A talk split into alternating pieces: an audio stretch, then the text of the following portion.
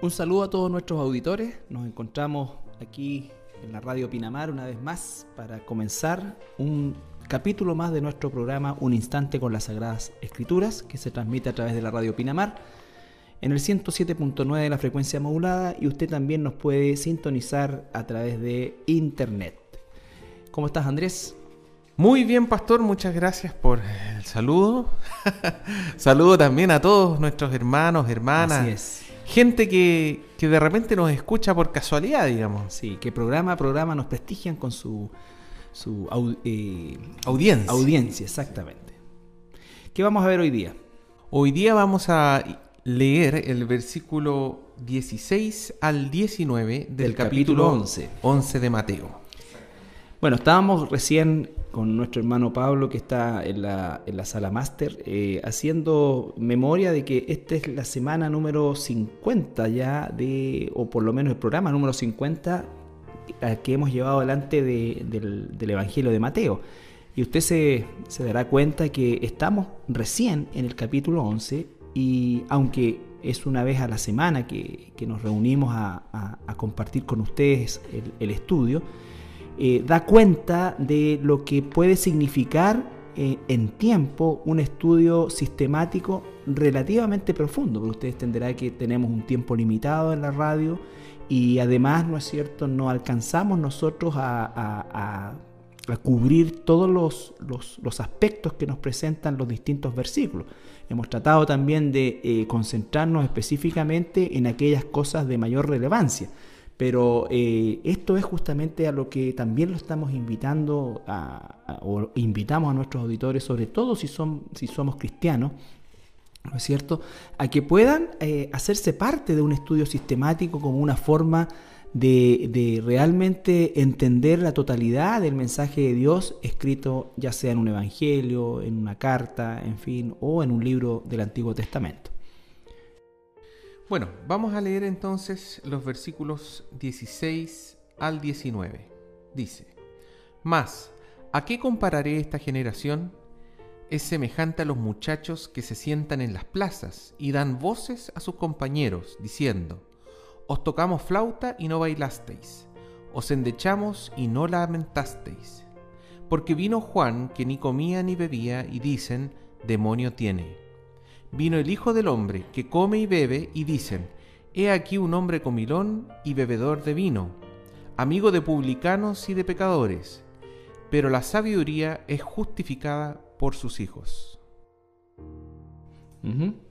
Bueno, acá tenemos palabras de Jesús, nuestro Señor, eh, que está haciendo alusión justamente a eh, la situación en la cual, cuando habla de esta generación, va a decir la, gente de la época en la que Él le tocó eh, venir físicamente, ¿no es cierto?, a la tierra. Y encuentra una generación de estas características, una generación eh, totalmente desenfocada de lo que era la misión de nuestro Señor Jesucristo. Y por el contrario, no solamente desenfocada, sino que también abiertamente rechazando la propuesta de la misión de nuestro Señor Jesucristo. Exacto, al, principio del Evangelio de, Jesús, ¿cierto? Eh, él decía, el reino de los cielos se ha acercado, es decir, ahí estaba la invitación que estaba haciendo Jesucristo a toda persona para acercarse al reino de los cielos. El, reino de los cielos se estaba acercando por primera vez, digamos, desde Génesis 3, desde la caída, desde el pecado original.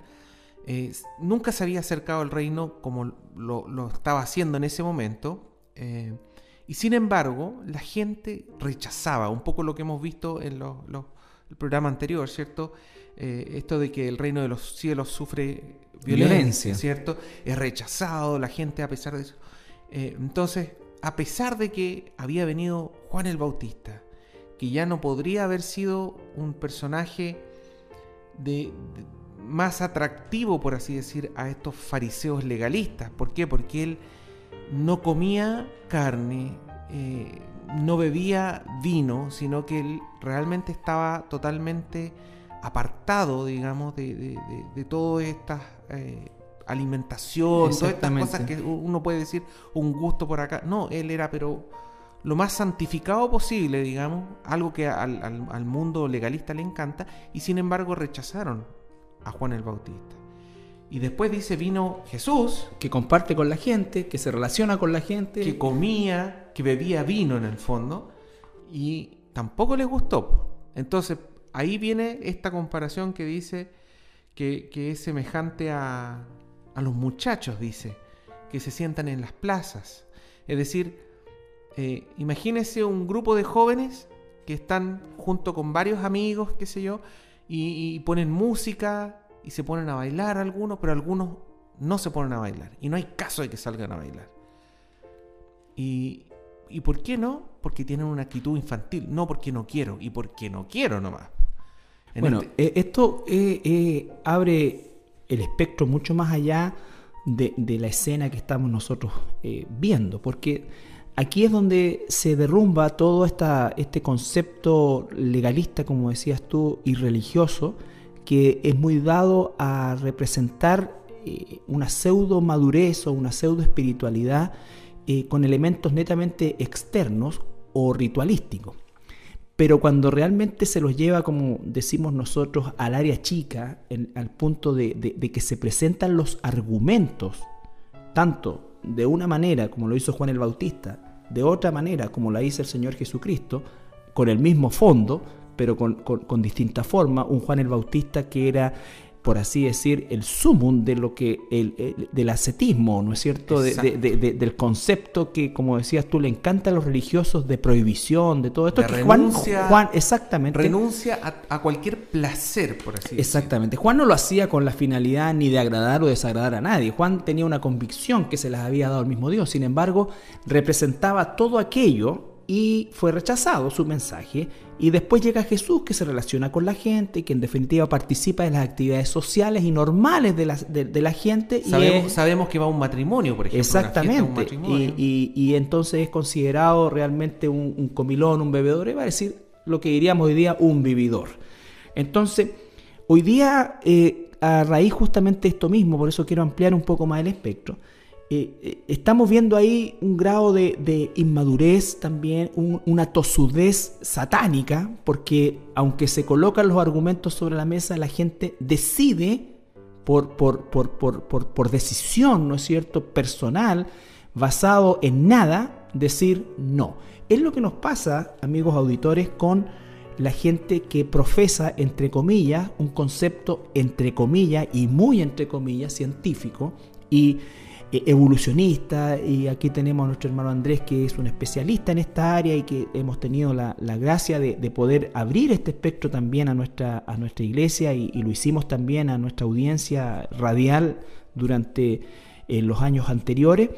Eh, y usted se da cuenta que la suma de argumentos, solamente en, en relación a los argumentos, la veracidad de la escritura, la confiabilidad de la escritura, eh, la, idoneidad de la escritura, la, lógica que la Biblia tiene, ¿no es cierto? Eh, es abrumadora versus todo el espectro prácticamente eh, irrisorio que existe y se le coloca la etiqueta científico de cosas que son absolutamente, que caen ya en una categoría absurda. Absurda. son tan absurdas que cuando se les aplican las mismas leyes que ellos inventan de probabilidades, eh, no solamente son muy improbables, sino que resultan absolutamente improbables, de acuerdo a sus propias normas de medición. Exacto, la, la misma ciencia niega. Ha, definido lo que le llaman el límite de la probabilidad. De la probabilidad. Y gran parte, por no decir todos los postulados que ellos tienen en relación a la concepción de cómo se, formó el universo, el ser humano, que, todas esas concepciones, o la gran mayoría, para ser de alguna manera benévolo, eh, caen en esa categoría de sobrepasar la ley de las probabilidades. Es decir, Exactamente, ya no es posible, es una situación absolutamente imposible, se da vuelta. Imagínate, Carlitos, por ejemplo, ¿eh? lo que estábamos hablando un tiempo atrás, digamos, ¿cuál es la probabilidad que se forme el, un ser vivo que tenga la capacidad de reproducirse y que tenga la capacidad de alimentarse, de alguna forma? Eso supera la probabilidad, este límite de la probabilidad de la ciencia. ¿ya? Es imposible que haya surgido espontáneamente eso. aunque hayan pasado los 14, 15 billones de años que supuestamente dicen que, habrían ocurrido ya, digamos, sería absolutamente imposible. Y, por otro lado, el tema de esta macroevolución, métale número usted a ver cuántas mutaciones tendrían que haber ocurrido entre esa célula original y el ser humano para que tuviéramos al ser humano tal cual en las condiciones que estamos. hoy en día incluso, a través de procesos aleatorios. incluso en una situación primate. Incluso si fuera un primate que no es así. Si usted toma algún tipo de organismo terrestre cuántas mutaciones tienen que ocurrir para que se transforme en una ballena cuál es la probabilidad que una serie de mutaciones aleatorias hayan formado esa ballena entonces es cosa que uno se sienta a meterle números. O sea realmente como dices tú aplicar la ciencia. A ver ¿Cuántas mutaciones se necesitan? Y cae inmediatamente en la improbabilidad absoluta. Entonces, aquí tenemos una situación eh, hasta cierto punto similar, porque de verdad es más tosuda la gente actual que la de ese tiempo, pero eh, hay una tosudez autoadquirida, a eso me refiero, que no era por un tema de argumentos. Jesús, incluso cuando es combinado muchas veces, él dice, muchas señales he hecho ¿no es cierto? Ya les he dicho, y los fariseos, a pesar de que él ya les había dicho en muchas oportunidades, seguían presionando y decir, ¿por qué nos tienes así? Decían, si tú eres el Cristo, dínoslo. Y Jesús les decía, yo ya se lo he dicho, ustedes no creen, porque no quieren creer, porque no son de mis ovejas, finalmente concluye el Señor. Pero tenemos eso, por eso es que el hombre no tiene justificación. Y el libro romano dice claramente, ¿no es cierto?, que el hombre no tiene, el ser humano no tiene justificación porque de lo que Dios se sabe, se conoce, el hombre es testigo ocular, es testigo vivencial, tal como decías tú, toda la creación. El cielo y la tierra, ¿no es cierto? Los astros, todo, todo el orden que tenemos habla de la existencia de Dios. Mira, Estaba, estaba escuchando hoy día un programa eh, que hablaba sobre la cantidad de conexiones que hay en el cerebro. Nosotros tenemos una gran cantidad de neuronas, pero aparte de las neuronas están las conexiones, estas dendritas que le llaman, ¿cierto? Eh, entre las, neuronas. Y nosotros tenemos en un, en un cerebro promedio cuatro, ya no son trillones, son cuatrillones. Trillones tienen los políticos. Ah, perdón, es verdad que no nos íbamos a meter en eso. Son cuatrillones de conexiones tenemos nosotros en el cerebro. Entonces, cuando uno ve eso, cuando uno estima eso, uno dice, bueno, ¿y cuál es la probabilidad de que no, un si es imposible. haya llegado a desarrollar eso? Un cuatrillón de conexiones cerebrales en un ser humano promedio. Mira, yo alguna vez, y no, perdone que nos salgamos un poquito del tema, pero a lo mejor a usted le va a interesar porque está en la misma condición que estuve yo mucho tiempo atrás, muchos años atrás. Yo pensaba en mi ignorancia, ¿no es cierto?, que realmente la evolución era científica. Y, pero un día alguien me hizo una sola eh, comparación que puede sonar muy eh, simple, muy sencilla, pero que me hizo pensar y fue lo que realmente me convenció en ese momento, en ese momento, antes de ser cristiano, pero me convenció de que era una situación imposible. Me dijo, tú desarma un computador, un motor o lo que sea funcionando, tíralo, hazlo primero mil pedazos, tíralo a una piscina con agua, tira también las herramientas, tira eh, todo, todas las cosas, todo lo necesario. Y si pudiera viajar en el tiempo y volver mil años, dos mil años, tres mil años, cinco mil años, diez mil años, veinte mil años después, no encontrarías nada. Y es más, encontrarías todo eso destruido, podrido, corrompido. Entonces, a no ser que intervenga un tercero con cosas ya hechas, no se podría hacer ni un motor, ni una máquina, ni un computador, ni nada de esto. No, no, sé si era un computador, porque en ese tiempo no había computador. pero, pero es un poco. Pero es, que me, hizo, me, hizo, pensar, porque uno dice, no, sí, sí, esto, esto. Pero son. Es que nos pasa, Caldito, que muchas veces no pensamos las cosas realmente. O sea, y, yo lo digo en todo aspecto. De repente los políticos hablan o uno escucha una idea y la encuentra súper buena, pero no piensa las cosas, no piensa lo que implica. Educación gratuita. Y ya se gastó todo el impuesto, la, recolección de los impuestos que se. La reforma tributaria que se hizo para cubrir la educación gratuita, la educación todavía ni siquiera empieza, no se ha aprobado y ya no hay plata para eso. Bueno, pero a eso, a eso va, la gente no, no, no piensa, nosotros no pensamos muchas, muchas veces. Pero lo que nos está diciendo acá la escritura, ¿cierto? Y un poco la, la homología que decías tú, Carlito, es que no se trata de evidencia, la evidencia está, la evidencia siempre ha estado, ¿cierto? Los cielos declaran la gloria de Dios. de y el firmamento Miro- anuncia la obra de sus manos. Mirar el universo basta para entender, ver, apreciar la gloria de Dios y que existe un Dios. Por eso dice, por lo cual no tienen no tienen excusa, nadie tiene excusa para decir de que no existe un Dios. Eh, en este caso, ¿cierto? Teníamos a Juan el Bautista que había estado predicando antes de Jesús Llamando al arrepentimiento. y después tenemos a Jesucristo mismo que había venido, lo que él- él- Jesús, Jesús se dice a sí mismo el Hijo del Hombre, ¿cierto? Con milagros, con señales, con, con palabra de Dios, digamos, y, y aún así los rechazaron. Así como estos jóvenes de la plaza que, aunque le pongan música, o que, aunque le hagan lo que hagan, no quieren participar. Se hacen a un lado. ¿Y, y por qué? Y eso lo vamos a encontrar en Mateo 3, versículos 7 al 10, que es lo que le está diciendo. Juan el Bautista a los fariseos. Dice, al ver él que muchos de los fariseos y de los saduceos venían a su bautismo, les decía, generación de víboras, ¿quién os enseñó a huir de la ira venidera? Haced, pues, frutos dignos de arrepentimiento, y no penséis dentro de vosotros mismos, Abraham tenemos por padre, porque yo os digo que Dios puede levantar hijos de Abraham aún de estas piedras. Y ya también el hacha está puesta a la raíz de los árboles. Por tanto, todo árbol que no da buen fruto es cortado y echado en el fuego. Ese es el motivo por el cual ellos no quieren escuchar.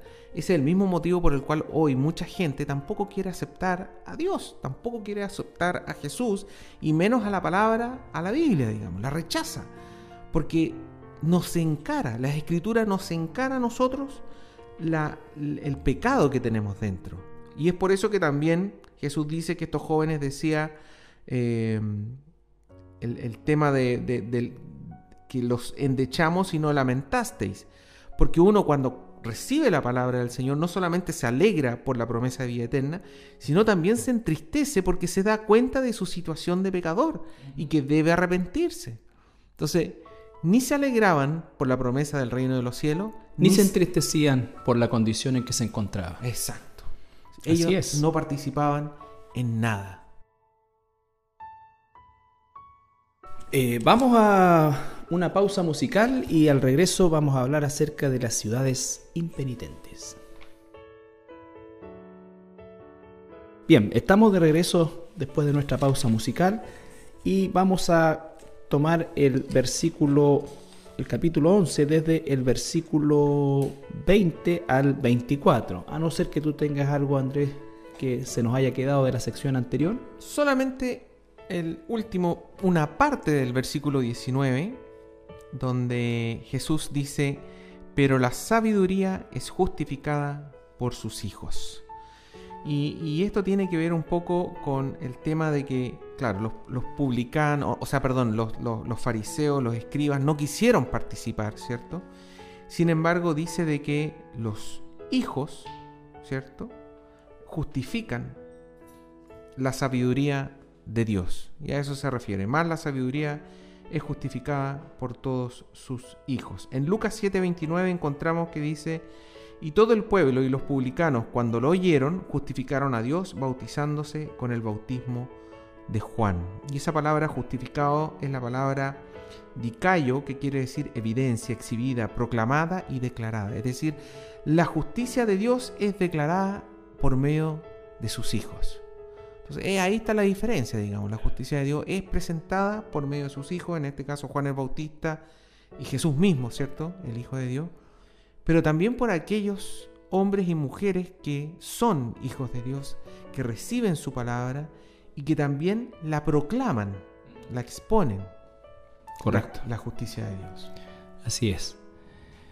Bien, pasamos a la sección del versículo 20 al 24 de este capítulo 11 que dice, Versículo 20. Entonces comenzó a reconvenir a las ciudades en las cuales había hecho muchos de sus milagros, pero no se habían arrepentido diciendo, ay de ti Corazín, ay de ti Betsaida, porque si en Tiro y en Sidón si hubieran hecho estos milagros que, se han, que han sido hechos en vosotros, tiempo ha que se hubieran arrepentido en silicio y en ceniza. Por tanto os digo, que en el día del juicio será más tolerable el castigo para Tiro y para Sidón que para vosotros. Y tú, Capernaum, que eres levantada hasta el cielo, hasta el Hades serás abatida, porque si en Sodoma se hubieran hecho los milagros que han sido hechos en ti, habrían permanecido hasta el día de hoy.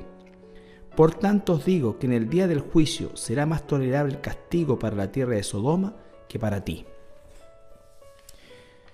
Bueno, una palabra bastante eh, fuerte y clara que nuestro Señor Jesucristo eh, da y, declara sobre, sobre estas ciudades que finalmente se cumplieron, se cumplieron. Eran ciudades que estaban eh, en la cercanía, ¿cierto? De, de Capernaum. Estaban las ciudades que, Sí, eran, eran tres ciudades bien cercanas en la ribera de, la ribera norte del lago de Galilea, de, que se le llamaba mar también, ¿no es cierto?, de Galilea, pero en verdad es un lago. Y, perdón, eran ciudades, podríamos decir, costeras, ciudades eh, no grandes, eh, pero que tenían un cierto grado de importancia porque, por ejemplo, en Capernaum había, estaba la sinagoga más grande de toda la ribera, ¿no es cierto?, de ese, de ese sector y la verdad que llegó a tener gran, gran eh, revuelo cuando Jesús mismo va y predica en esa, en esa sinagoga. Bueno, eso es lo interesante de esas tres ciudades eh, de, de, de Capernaum, ¿cierto? también de Betsaida y también de Corazín. De Corazín. Que, que, eran tres ciudades donde Jesús y también Juan el Bautista estuvo una influencia, digamos, porque de aquí viene la lectura de los versículos anteriores, de que estuvo Juan el Bautista y estuvo Jesús, y que estos hijos de Dios declaraban la justicia de Dios, digamos, es decir, mostraban, eh, llamaban al arrepentimiento, hacían milagros, enseñaban la doctrina de Dios, rescataban y corregían y eliminaban toda la religiosidad, digamos.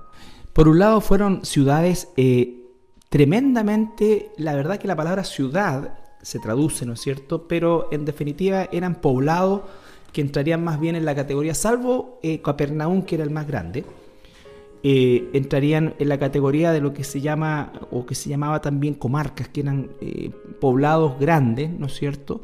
pero que no llegaban a ser una, gran ciudad como lo era Jerusalén o como lo eran las otras ciudades de, la Galilea.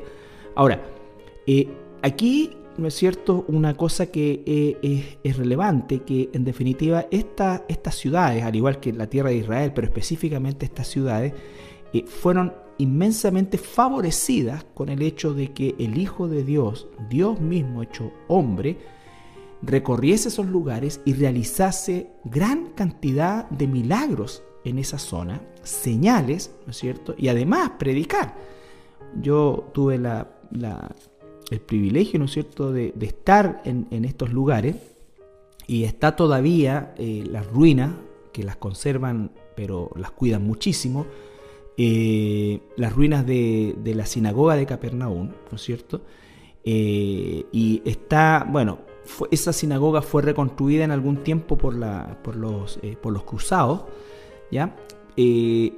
Pero existen los cimientos y existe, ahora se descubrió o se, se, liberó, por así decir, la, la, primera capa que era la original, la que donde Jesús estuvo y predicó. Bueno, un momento muy, muy emotivo en general. Pero cuando uno recorre la ciudad de Capernaum y, la ciudad de Bethsaida, eh, ¿no es cierto? Y Corazín, eh, son ciudades que hoy día mm, dan muestras de un eh, abandono y destrucción total. De destrucción total. realmente se cumple, por así decir, un poco lo que el no, todo lo que el Señor Jesucristo dijo, ¿no es cierto? Que emitió un juicio sobre ellos y estas ciudades nunca volvieron a reconstruirse, eh, nunca volvieron a levantarse y probablemente tampoco eh, llegaron nunca a, volver a tener ningún tipo de, actividad. También en la ciudad de Capernaum, perdón, estaba la, casa de Pedro. Correcto. Es que en la escritura sale, por lo menos Capernaum sale mencionada mucho. Eh, era, una, era una ciudad importante. Era como un, centro de comandos, por así decir, de, de Jesús. Y de hecho por eso Jesús dice en el versículo 23, y tú, Capernaum, quieres levantada hasta el cielo. Por eso es levantada hasta el cielo Capernaum, digamos, porque Jesús estaba ahí permanentemente, entraba, salía, predicaba, hacía milagros, digamos. Exactamente. Entonces era levantada hasta el cielo. Pero aún así, digamos, aún así, en base a lo que está diciendo después, Jesús dice, va a ser abatida hasta el Hades, hasta el lugar de los muertos, digamos. Imagínense que ahí vivía el apóstol Pedro, eh, Jesús debe haber pasado mucho tiempo también en la casa de Pedro. No nos olvidemos que hay una escena donde la, suegra de Pedro es sanada y todo esto, ¿no es cierto? Eh, y por lo tanto es una ciudad a la cual Jesús le dedicó bastante tiempo. Bastante tiempo, bastantes milagros, bastante energía. Y fue una ciudad que lo rechazó. Y se nombra acá Tiro y Sidón, que eran ciudades de lo que se conocía antiguamente como Fenicia, los fenicios, ¿no es cierto? Exactamente, que era un reino que estaba al norte. Al norte, muy al norte, al norte de Israel, pegadito a, Siria, ¿no es cierto? Y hoy día es a lo que corresponde el Líbano, ¿ya? El Líbano. Entonces, eh, estas dos ciudades obviamente no recibieron la, importancia de, tener a Jesús por, por periodos largos o a Jesús predicando por mucho tiempo ahí. Seguramente debe haber pasado por ahí Jesús porque efectivamente hay, hay también eh, eh, señales de que así fue. Sin embargo, no hay eh, evidencia de que haya hecho nada como lo que hizo en estas tres ciudades y especialmente Capernaum.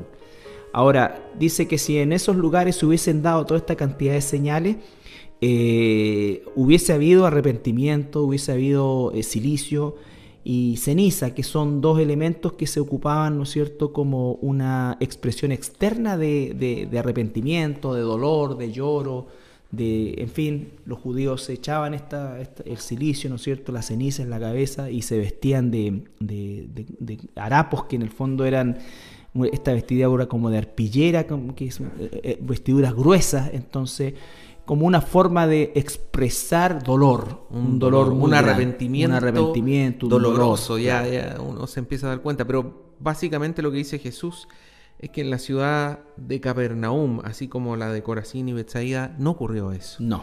Jesucristo hizo los milagros, llamó al arrepentimiento, confrontó la religiosidad y en vez de arrepentirse, endurecieron sus corazones. Y acá hay dos eh, aseveraciones sumamente graves para estas dos ciudades y en rigor para sus habitantes, que dice, ¿no es cierto? Por tanto os digo el versículo 22 que el día del juicio se está refiriendo al juicio final ante el gran trono blanco, donde comparecerán todos los perdidos para recibir su condena. Ese, ese trono establecido, ¿no es cierto?, por Dios, no es un trono donde se va a decidir si una persona es salva o no, sino que ya es un trono que va a recibir a todos los perdidos de todas las edades y todos los perdidos de todas las edades serán ahí, dice, ¿no es cierto?, juzgados de acuerdo a las cosas que hicieron. A sus obras. A sus obras, ¿no es cierto? Exacto, pero es un juicio donde, como, como mencionas tú, eh, aparece en el libro de Apocalipsis, digamos. En ese juicio todas las personas están de pie. Están de pie. Y cuando uno ve un juicio hoy en día, el, culpable o la persona que se le está viendo su, su culpabilidad se levanta solamente para escuchar el veredicto. La, sentencia, el veredicto, ¿correcto? Entonces, estas personas ya tenían la sentencia. Entraron con la sentencia ya definida. Por eso las personas están de pie. Ya no pueden arrepentirse, no pueden. No hay tiempo para estar de rodillas. No, ellos ya, ya han la, de, la sentencia de eh, su estadía eterna en el lago de fuego, digamos. Ya está determinada. Ya está determinada. Ahora, eh, lo importante o lo, que nos enseña también esto es el hecho de que vemos que Jesús da a entender un, efecto eh, cualitativo en cuanto a los castigos. Aun cuando todos están ya condenados, la sentencia propiamente tal va a ser eh, de manera individual también, porque obviamente dice que aquí nos da a entender el hecho de que la gente de Tiro y Sidón va a tener un castigo dentro de la condena inferior al que recibirán estas ciudades por el hecho de todo lo que recibieron y rechazaron.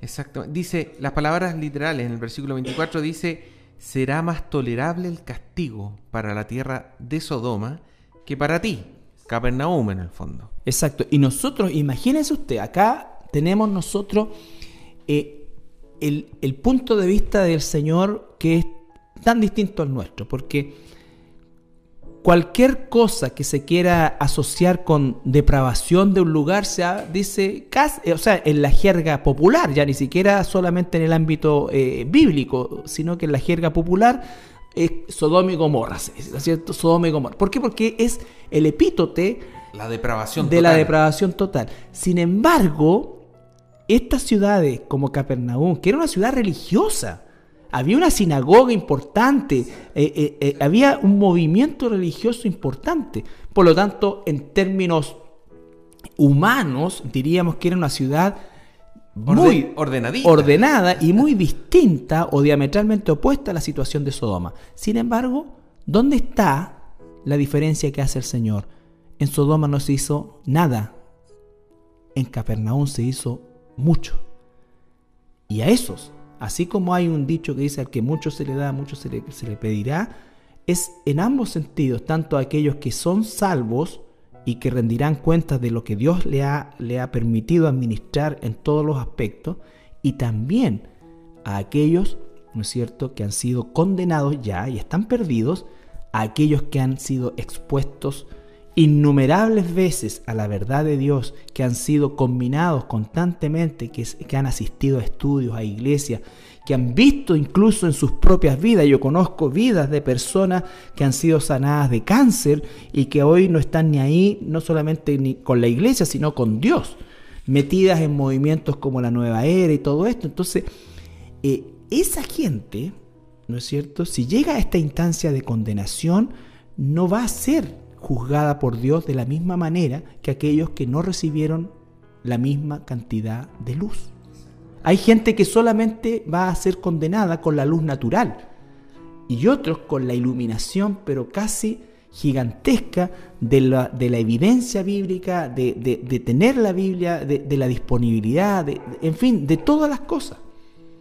Porque ahí entonces entra la gravedad de lo que es rechazar abiertamente el mensaje de salvación y al Señor Jesucristo mismo. Bueno, esto tiene que ver un poco con lo que se conoce como el, pecado imperdonable. Exactamente. El pecado imperdonable que menciona Jesús, que hemos comentado anteriormente, ¿cierto? Es el pecado del Espíritu Santo, la blasfemia del Espíritu Santo, que es básicamente rechazar el Espíritu Santo. O sea, yo escuché el Evangelio, entiendo la palabra, creo que es verdad, pero a pesar de eso, lo rechazo. Es como los demonios. Los demonios que aparecen en la Biblia saben perfectamente quién, es, quién era Jesús, sabía quién era Dios, conocía la escritura, sabía cuál era la ley, pero ellos decidían por el mal. Lógico, tenemos bueno, ejemplos de, de, personas, eh, dos ejemplos en la escritura, ¿no es cierto? El joven rico, que de alguna manera eh, representa al religioso que confía en su propia religión, quien finalmente cuando se ve eh, contra la espada y la pared en relación a sus bienes, rechaza el seguir a Jesucristo. Y tenemos a un probablemente el joven rico era un hombre de mucho prestigio en, su ciudad, eh, un hombre respetado, y por otro lado tenemos a Saqueo, un chiquito, un chatito. Bajito. Bajito. Odiado, porque era un publicano, ¿no es cierto? Cobrador de Cobrador de impuestos. Y eh, él reacciona de una manera totalmente distinta y no solamente no se aferra a lo material, sino que se desprende en un arrepentimiento sincero en devolver hasta cuatro veces las cosas que él había robado o las usuras que había cobrado. Entonces, vemos el estándar es muy distinto, o sea, el arrepentimiento de un hombre que no tenía socialmente o estaba socialmente en una condición eh, marginada, podríamos decir, y probablemente el círculo de amistades con que se rodeaba era solamente por interés. Eh, y tenemos otra persona, ¿no es cierto?, que no quiso eh, seguir al, al Señor Jesucristo y otra persona que... Entonces son cosas que nos muestran las diferencias que existen cuando se, se nos presenta al Señor Jesucristo. Yo conozco personas, y probablemente usted también, muchas personas que eh, socialmente y a los ojos de esta misma sociedad moralmente son consideradas personas rectas, son consideradas personas muy respetables, pero que rechazan el Evangelio de Jesucristo. Incluso pueden ser miembros de una religión, chuentatiano, que son... que, eso, y, la gente piensa que esas personas eh, realmente están bien. A un paso. A un paso, de, esto. es que por eso el Señor nos dice que debemos predicar el Evangelio a, todo a toda criatura. A toda criatura. ¿Por qué? Porque nosotros no sabemos, de repente uno, uno de repente dice, no, le voy a predicar el Evangelio a esta persona porque esta me tinca más en cambio, esta otra que dice ser ateo, mejor no. Y, normalmente suele suceder que no tiene nada que ver. Aquí, como mencionabas tú, ¿cierto? Dos personas tenían eh, un estatus económico alto los dos. ¿Por qué? Porque esto no se trata de que los ricos son eh, se van a ir al infierno y los pobres se van a ir al cielo. No tiene nada que ver con la situación económica. Dos personas con riqueza, eh, saqueo y el joven, ¿no es cierto? uno está realmente tocado por el Espíritu Santo y otro no. Otro lo que quiere es agrandar su eh, espacio religioso. Exacto. Entonces, por eso uno no debe, entre comillas, juzgar a las personas en el sentido de decir, esta persona se va a ir al cielo, esta persona se va al infierno. No, nunca, eh, me, nunca. me, tinca predicarle a esta persona y a esta otra. No, no. El a Señor, indiscriminadamente es la predicación. No sabemos, como dice el Señor Jesucristo, el Espíritu Santo es como el viento que va y viene y uno lo escucha, pero no sabe a dónde va. A dónde va ni dónde viene. Uno no sabe dónde va a ir el Espíritu Santo. Uno no sabe qué persona va a recibir el Espíritu Santo. Por eso uno debe predicar, predicar libremente. Vamos a la siguiente pausa musical y continuamos con nuestro programa. Bien, ya estamos llegando al final del programa y queremos, bueno, como siempre, agradecer la sintonía que ustedes nos brindan. Y hemos visto un tema muy, muy importante. Eh, en relación a, me quedo principalmente con el tema de, de, esta, de esta diferenciación que hace el mismo Señor Jesucristo en cuanto al tema de la condenación. Es increíble que no vamos al cielo por obras, pero si los que van a ser condenados sí van a tener distinto trato en relación a su accionar. Hay una palabra que dice que uno no debe, eh, no me recuerdo bien, pero habla también del tema de las ascuas sobre la cabeza, que tienen relación principalmente con el hecho de, la vergüenza que, que, puede causar cuando nosotros le hacemos el bien a alguien que nos hace el mal, pero también a un enemigo. Pero también tiene que ver con el hecho de que si usted es un cristiano, ¿no es cierto? Eh, y muchas veces trata de presionar a las personas para que ya sea que lo acompañen a la iglesia o que escuchen el Evangelio, o que acepten a Jesús, como que usted quiera desarrollarlo. Eh, las personas normalmente entienden entre la primera y la segunda y quizás la tercera. Pero el, el, tema es que uno después debe orar por ellos, usted como cristiano, como cristiana, orar por ellos y estar siempre dispuesto a eh, responder, porque el tema seguramente va a seguir saliendo. Pero esto es importante porque es mi, es mi, eh, es mi, mi convicción bíblica el hecho de que realmente cuando nosotros eh, en una actitud que puede ser un poco también tosuda a veces, queremos que una persona, queremos que una persona, y en el fondo muchas veces lo que estamos haciendo es hacer que esa persona eh, gane puntos en contra, por llamarlo de alguna manera, y en, este, en este casi como incitarlos a blasfemar de Dios.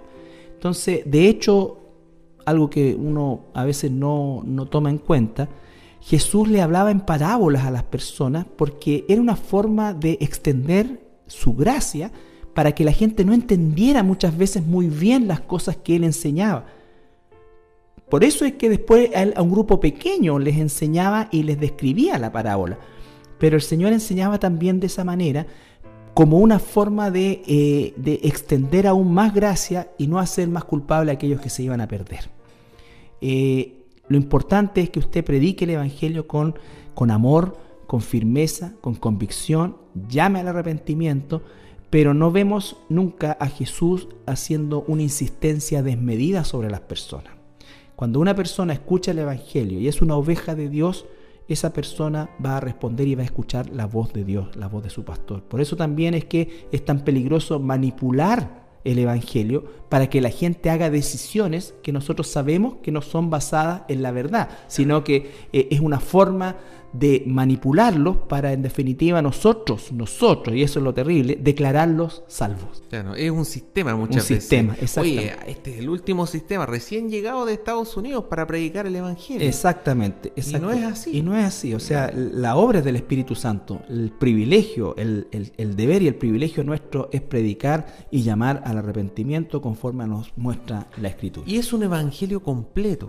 Lo que acabamos de leer, Carlito, que, dice del, tema del castigo, del Hade, es el infierno. Es decir, no puede haber una predicación del reino de los cielos, de vida eterna, sin predicar también el infierno. Sin advertir a la gente. El castigo eterno, ¿te fijas tú? No, puede, no, no se puede. tiene, tiene, tiene que ser el evangelio enterito. Esa semilla tiene que ser una semilla completa. Bien, Agradecemos su sintonía y le invitamos como siempre a visitar nuestra página web www.iglesia cristiana la serena y ahí encontrará también estos estudios, ¿no es cierto?, en el icono radio y por supuesto también todos los materiales que amorosamente y y colocamos a su disposición. Gratuitamente. Gratuitamente, así es. así es, en www.iglesiacristianalaserena.cl. Así es que le agradecemos y bueno, que Dios le bendiga y nos encontramos en el próximo programa. Así es, bendiciones.